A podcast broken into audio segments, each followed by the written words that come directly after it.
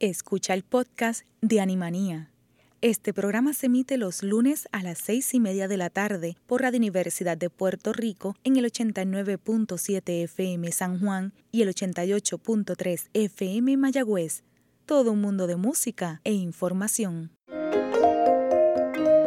Radio Universidad de Puerto Rico presenta Animanía, un programa producido por el Movimiento Social Pro Bienestar Animal dirigido a promover la compasión y educación sobre los animales y donde se discuten asuntos de actualidad relacionados al bienestar animal. Buenas tardes, soy Lilian García y estás en sintonía de Animanía por Cadena Radio Universidad de Puerto Rico. Y hoy vamos a estar eh, aprendiendo sobre un tema que, por cierto, se celebra en febrero y es el tema de la salud dental en nuestros animales, en nuestras mascotas. Y para eso nos acompaña una amiga de la casa que hace ratito no estaba, pero la raptamos hoy para estar con nosotros. Ella es voluntaria MOVA también y es la doctora Rebeca Sanabria. Ella es médico veterinario y profesora de la Universidad de Puerto Rico, recinto de Arecibo. Saludos, Rebeca, ¿cómo estás? Hola Lilian, buenas tardes, todo bien, todo bien. Qué bueno que estás con nosotros, hace ratito que no estabas por acá. Sí, así mismo es. Esto de, esto de la pandemia y dar clases eh, virtual ha sido todo un reto nuevo. Me imagino que sí, sé que tienes mucho trabajo, así que te agradezco el tiempo, ¿verdad?, que nos puedes dedicar para hablar sobre este tema que, como mencioné, en febrero tiene un mes, o sea, tiene su celebración, lo cual nos deja saber que es un tema bastante significativo en términos de salud para nuestras mascotas. Y vamos a empezar a comenzar con lo base. Cuando hablamos de salud dental, perdón, ¿en qué consiste? Pues cuando nosotros nos eh, hablamos con los clientes sobre la salud dental de la mascota, estamos, nos, estamos refiriendo a la integridad de la cavidad oral y de todas sus estructuras que la componen. Eh, es mantener, ¿verdad?, saludable esas piezas dentales, esas glándulas, las encías y, ¿verdad?, y todas las estructuras eh, que están dentro de la boca para mantener, ¿verdad?, la salud general del animal. ¿Por qué? Porque si nosotros no mantenemos eh, saludable esa cavidad oral, nosotros vamos a tener condiciones dentales o enfermedades dentales en estos animales. Las condiciones dentales, al igual que en los humanos, son bien dolorosas en los animales. Y eso hace que, esos, que esas mascotas, que esos perritos y gatitos que tienen eh, estos problemas en, en, las diferentes estructuras de la boca, eh, tengan mucho dolor, tengan infección tengan mal olor en la boca y la calidad de vida pues no sea eh, idónea en, esta, en estos perritos y gatitos. vamos a estar hablando obviamente de nuestras mascotas en términos perros y gatos, pero la salud dental incluye obviamente eh, a, otros animales. Sí, nosotros en, en, la medicina veterinaria, cuando evaluamos a las diferentes especies, parte del examen físico que se realiza es una evaluación completa de la cavidad oral. Así que no importa la especie eh, de animal que nosotros trabajemos, siempre vamos a estar evaluando como, parte del examen físico, ¿verdad? Este, esa salud oral. Ok, pero quiero hacer la, ¿verdad? La, la, aclaración. Hoy vamos a estar hablando específicamente de nuestras mascotas en términos de perros y gatos. Y pregunta, ¿a qué edad o a qué tiempo comenzamos, debemos comenzar nosotros a preocuparnos o atender lo que es la salud oral o dental de nuestros animales?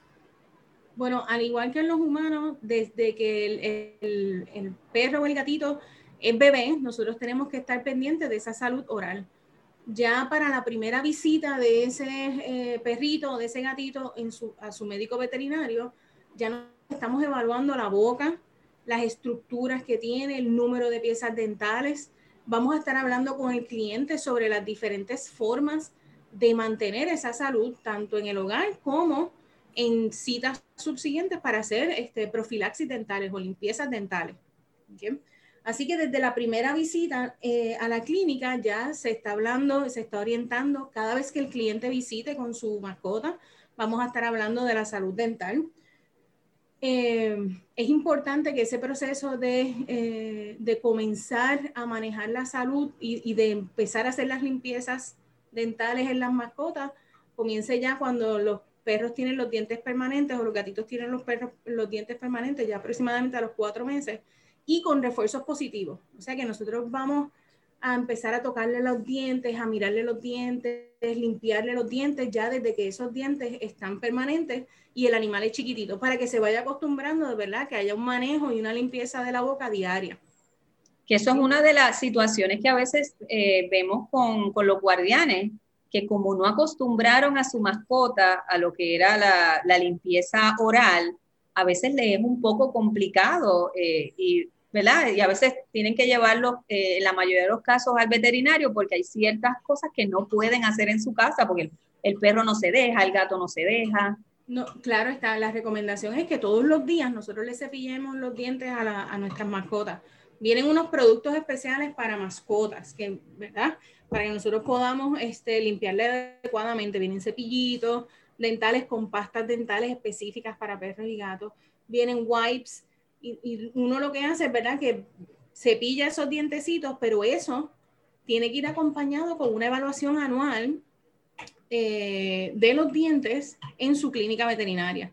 Es igual que nos pasa a nosotros, que nosotros tenemos que hacernos limpiezas dentales constantemente. Lo mismo va a pasar con los perros y gatos. ¿Por qué? Porque ya miren, aproximadamente a los dos, ya para los dos años de edad, tres años de edad, más del 85% de las mascotas, perros y gatos, tienen problemas dentales.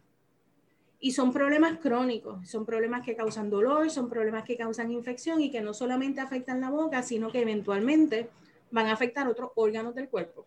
Eso me lleva a preguntarte, cuando hablamos de una enfermedad dental oral u oral, ¿a qué nos estamos refiriendo?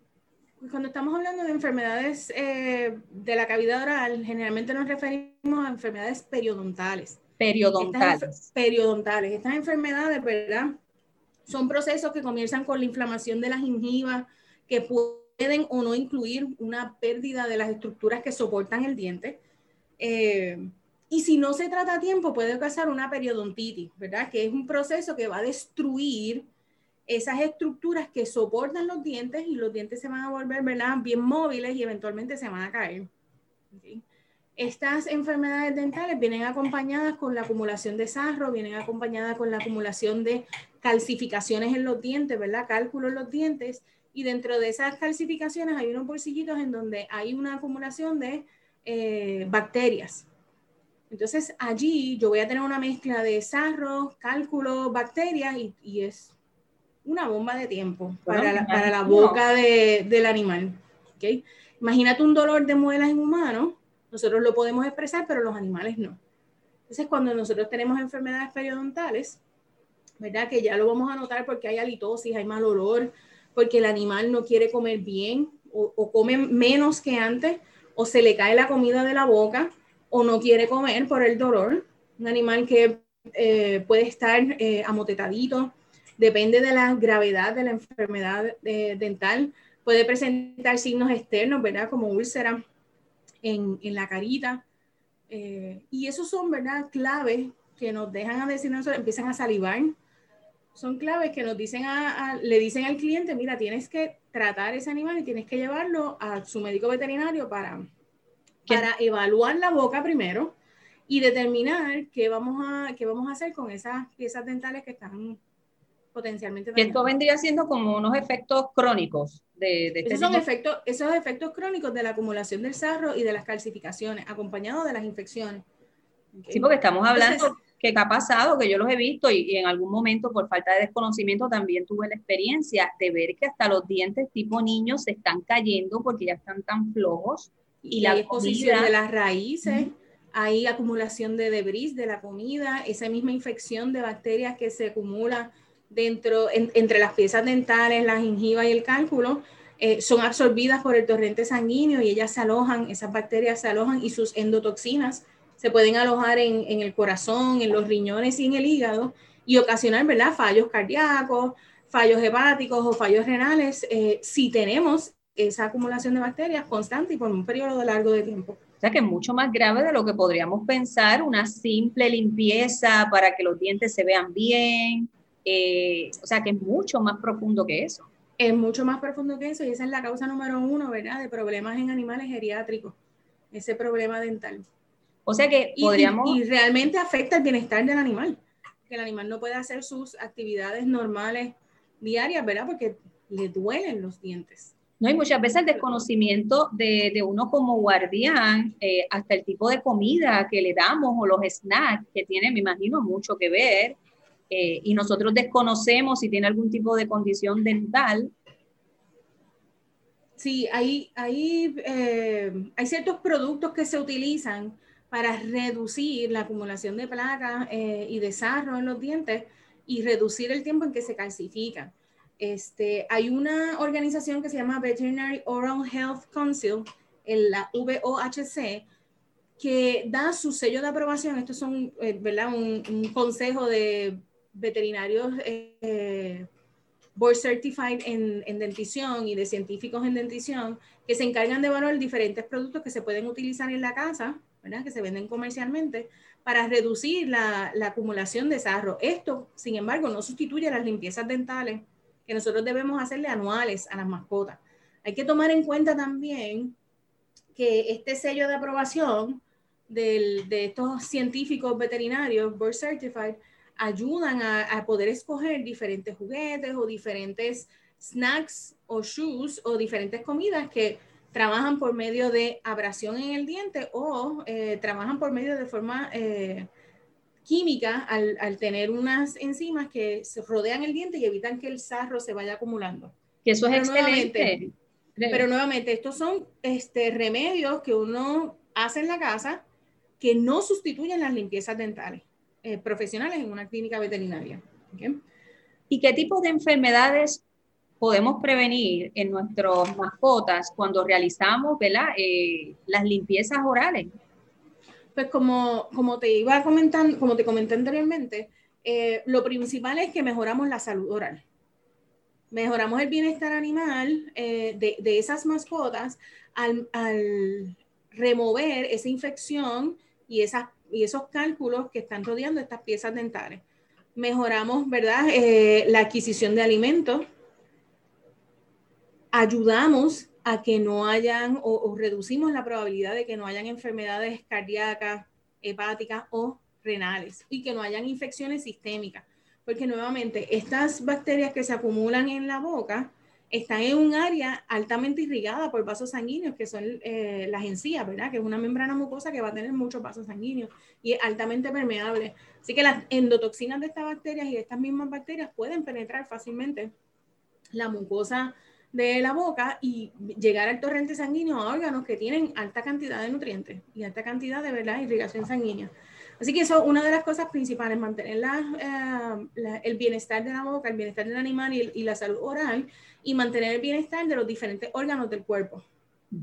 ¿Y cómo podemos, cuando el guardián va a la clínica veterinaria, cómo se diagnostica todo este tipo de enfermedades orales? Pues mira, en la clínica lo primero que nosotros hacemos es un examen físico completo. Cuando nosotros recibimos pacientes, tenemos que hacer un examen desde la punta de la nariz hasta la punta de la cola. Y ese examen físico tiene que incluir una evaluación de la boca. Nosotros tenemos que abrir la boca, evaluar los dientes, evaluar la lengua, las encías, el paladar, ¿verdad? Eh, las estructuras más internas de la boca es, ese examen físico inicial nosotros lo hacemos sin anestesia. Si el animal es bien buena gente, lo podemos hacer, ¿verdad? Sin ningún tipo de eh, restricción química. Pero si el animal es un poquito miedoso, si está un poquito agresivo, pues ahí o adolorido, que, o adolorido, tenemos que incurrir entonces en el uso de eh, sedantes. Una vez nosotros hagamos el examen físico de la boca, ese examen es limitado porque nosotros solamente vamos a ver las piezas externas. Es bien difícil evaluarlas, ¿verdad? No vamos a poder evaluar las raíces a menos que sacamos eh, radiografía. Y en muchos de los casos, cuando nosotros tenemos piezas externas saludables, eh, generalmente pasa que en la raíz sí vamos a tener problemas. Pues en ese examen físico tenemos que incluir una eh, evaluación radiológica de la boca. Así que vienen estas eh, máquinas radiográficas que, son iguales a las máquinas radiográficas que usan en nosotros los dentistas, que permiten que nosotros hagamos una radiografía intraoral. Ok. Y sacamos eh, eh, radiografía de las piezas dentales para tanto ver la corona como la raíz del diente y evaluar la integridad física, ¿verdad? Y, y, las, y los attachments de ese diente a la, a la gingiva. Una vez nosotros hagamos esa evaluación física, entonces sedamos el animal, anestesiamos el animal y esos protocolos de anestesia van a depender de la edad del animal, del tipo de animal, ¿verdad? Animales brachiocefálicos versus, o sea, de cara chatita versus animales eh, grandes de un ciclo largo, animales que tienen condiciones predisponentes versus animales saludables. Todo eso se toma en consideración a la hora de anestesiar al animal y, y se empieza por hacer profilaxis dentales. Las profilaxis dentales son las limpiezas dentales, que no requieren ninguna cirugía ni ninguna extracción de dientes. Esas profilaxis dentales las pueden realizar tanto asistentes, técnicos y tecnólogos bajo la supervisión de un médico veterinario licenciado. Y antes de que me expliques sobre ese particular, te pregunto, en la mayoría de los casos hay que eh, darle sedante a los animales para, para hacer las profilaxis dentales hay que anestesiar el animal. Miren, hay una, hay una clínica veterinaria aquí en, en Guaynabo que hizo un video espectacular en una de sus redes sociales explicando el por qué eh, tenían que anestesiar a los animales. Y era esta veterinaria que estaba en su cita médica de, de, de limpieza oral. Y ella se presentaba, ¿verdad?, haciendo una limpieza oral y después decía, ¿ustedes se creen que un animal se va a quedar así de tranquilo, Por eso, escuchando gente extraña, sonidos extraños, drillings extraños en la boca, que tú tienes que abrir la boca, posicionar el animal, meter la mano dentro de la boca. Así que es, es una medida de protección tanto para el personal médico veterinario que está trabajando al animal como para el mismo animal. El hecho de que nosotros anestesiemos y entubemos al animal permite o permite que nosotros podamos trabajar sin el riesgo de que el animal nos pueda morder, porque el animal no entiende lo que está pasando. Claro, me imagino. permite que nosotros podamos hacer una limpieza más profunda y podemos eh, tocar áreas que estén más dolorosas. El animal, tan pronto nosotros toquemos algo doloroso y no está anestesiado, su primer instinto va a ser querer mordernos, porque está tratando de sacar lo que le está causando el dolor. ¿Y, cuánto tiempo demora hacer este procedimiento ya cuando está anestesiado? Eh, depende de, ¿verdad? Si el animal eh, requiere remoción o no de piezas dentales. Si lo que requiere es una profilaxis o una limpieza dental eh, rutinaria, el procedimiento puede ser completado en una 25 o 30 minutos. Cuando hablamos de profi, profilaxis, profilaxis dental, estamos hablando de una limpieza dental, de remoción del cálculo es, un término que se usa indistinto, sí. Es la remoción del cálculo, la remoción del sarro, eh, el pulir los dientes. Ahora bien, si cuando nosotros estamos haciendo esa profilaxis, eh, nos fijamos, ¿verdad? Hacemos la, el segundo examen eh, oral y ahí entonces podemos evaluar los bolsillos, podemos evaluar las gingivas, podemos evaluar con los probes el, el área más profunda, ¿verdad? De, de, esa unión del diente con, con, con el área gingival, pues entonces allí determinamos si hay que remover o no piezas dentales. Ya eso sería una cirugía dental. Y estas cirugías solamente las pueden hacer los médicos veterinarios licenciados. O sea, si yo, si yo estoy haciendo, yo tengo una enfermera que está haciendo una profilaxis dental y se da cuenta de que hay algo más allá de la profilaxis, entonces entra el médico, termina de hacer su eh, examen oral completo y determina si hay que remover o no piezas dentales. Si hay que remover o no piezas dentales o hacer otra intervención en la boca, pues lo hace el médico veterinario licenciado. Es similar a nosotros, Rebeca, cuando vamos al dentista, eh, el asistente hace la limpieza y a menos que haya que hacer eh, algún otro procedimiento, el dentista tú no lo ves hasta el final para evaluar que todo esté es exactamente lo mismo. Como debe de ser. Entonces, lo único que nosotros no tenemos que anestesiarnos porque nosotros aguantamos un poquito más de dolor, nosotros estamos conscientes de lo que está pasando y sabemos que el que está allí limpiándonos la boca no nos va a hacer daño, pero los perros y los gatos no. Los perros y los gatos requieren hacer una limpieza dental con anestesia. Entonces tú vas a ver que hay, ¿verdad? Hay lugares que te anuncian como parte de sus servicios, eh, lugares no médicos veterinarios que te anuncian como parte de sus servicios ya sea de limpieza de animal, de baño de animal, que te hacen una limpieza dental a tu mascota. Y eso no es una limpieza real. Y no es una limpieza real porque para hacer una, sí, te pueden, pueden cepillarle la boca al animal, pueden removerle algún eh, parte del sarro al animal, pero no pueden eh, evaluar las partes más profundas de la unión del diente con la encía ni con el hueso alveolar. Entonces, eso lo que hace es que a priori tú, lo ves el animal y se ve limpiecito, pero dentro de las encías, en el área. Y no se han evaluado detalladamente. están evaluadas y tú no sabes si tiene algún problema, ¿verdad? En el área del ápice del diente. Que eso es muy bueno saberlo y, y prácticamente tener la premisa de que cuando hay una limpieza dental realmente profunda, eh, los sedantes están incluidos. Entonces, que a veces es lo que suele suceder. Entonces, Rebeca, ya que en el corto tiempo que, nos queda, ¿qué recomendaciones le damos a, a los radioescuchas en relación, ¿verdad?, a la salud dental oral para nuestras mascotas. Pues lo primero es la prevención. La prevención es lo primordial para mantener esa salud oral. Así que ya nosotros desde que, desde que tenemos estos popicitos y si no lo hicimos de popicito, lo podemos empezar a hacer ahora, es cepillarle los dientes constantemente, por lo menos una vez al día, con productos que están aprobados para el uso de perros y gatos. No usemos las pastas de humanos porque podemos tener, ¿verdad?, riesgo de envenenamiento. Así que son productos eh, veterinarios, ¿verdad?, para perros y gatos que se usan en la boca. Si nosotros no podemos cepillarle la boca, vienen unas toallitas como unos wipes que podemos usar para, por medio de abrasión y de, y de remoción química, reducir esa formación de placa en los dientes. Otra de las cosas que podemos hacer es utilizar eh, estos juguetes masticables o estos treats masticables que sean aprobados, ¿verdad? Por el BOHC.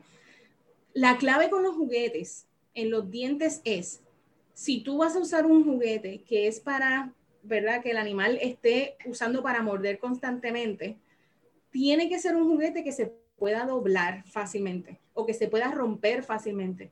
Juguetes como huesos, eh, como cuernos, que tú son bien duros y no los puedes doblar, eso lo que va a hacer es que va a fracturar el diente del animal y ahí vas a tener otro problema.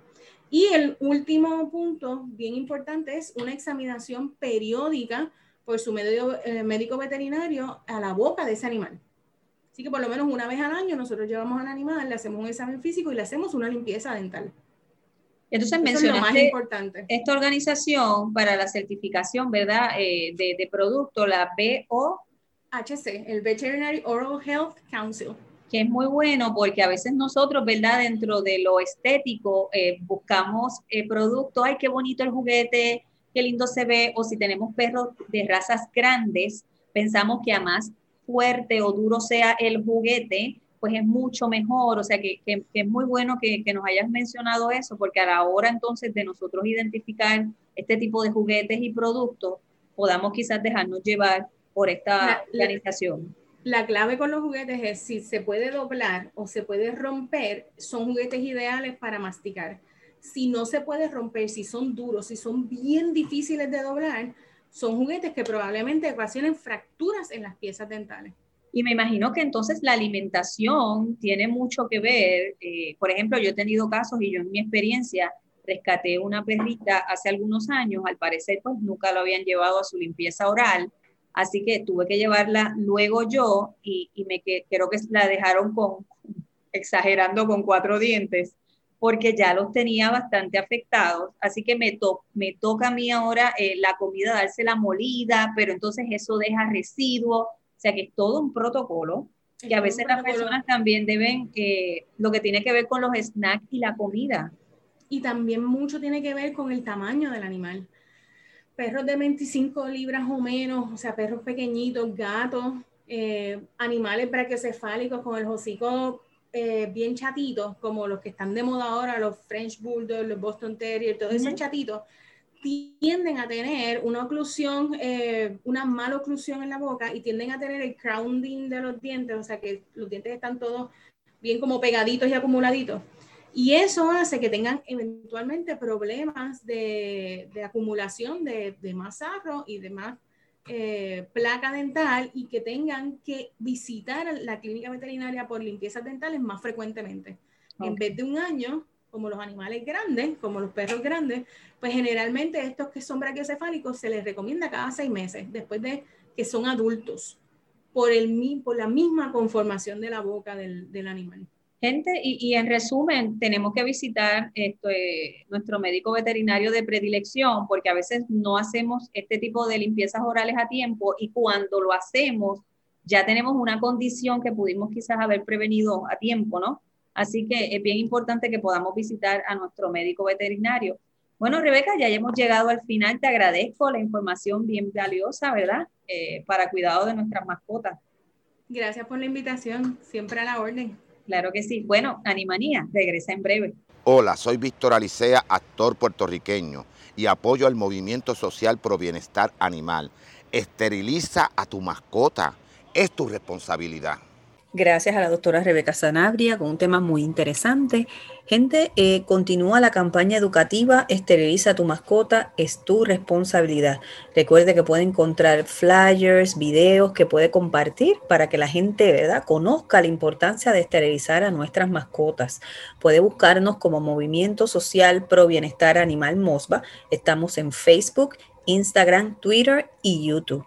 Así que vamos a compartir esta campaña. De igual manera, si usted desea apadrinar una esterilización, puede comunicarse con nosotros al 787-402-5024.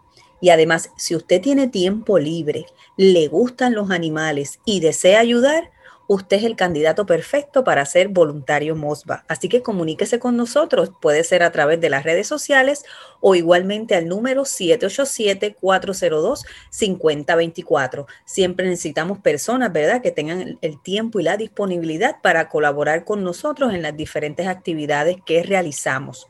Esta semana, justo el 14 de abril, se celebra el Día Mundial del Delfín. Así que para estas personas amantes de este tipo de mamíferos, tienen su día el 14 de abril. Así que anótenlo, ¿verdad? Para que puedan celebrarlo durante la semana. Bueno, y ahora sí, hemos llegado al final de un programa más de Animanía. Agradezco la dirección técnica de Radio Universidad. Yo los espero el próximo lunes a las seis y media de la tarde. Y recuerde, esterilice su mascota, es su responsabilidad. Buenas noches.